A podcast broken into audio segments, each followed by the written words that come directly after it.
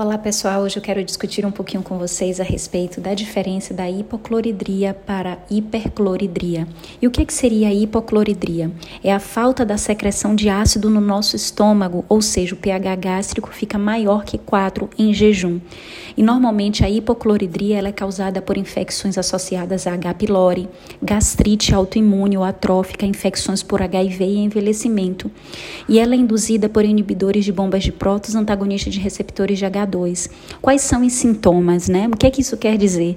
Que os sintomas de uma pessoa com hipocloridria é ficar rotando com frequência, né? Que são as eruptações, azia, desconforto após as refeições, digestão de proteína é bastante lenta, as fezes e gases com mau cheiro, que leva à putrefação, né? Que é o apodrecimento manejo.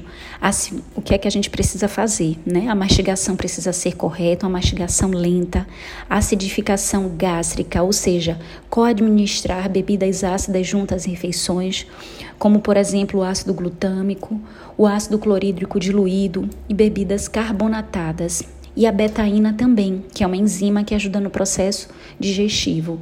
E a hipercloridria, o que, que é? É o excesso de ácido no estômago na ausência de alimentos. E ela é causada por uma mucosa danificada, alimentos e refluxo ácido, comidas que são gordurosas, estresse, úlcera pépticas e bebidas alcoólicas. E os seus sintomas estão associados à azia, pode haver também eructações, né, que é ficar arrotando, o desconforto em jejum e é aliviado após as refeições. E a digestão das proteínas acontece de forma normal.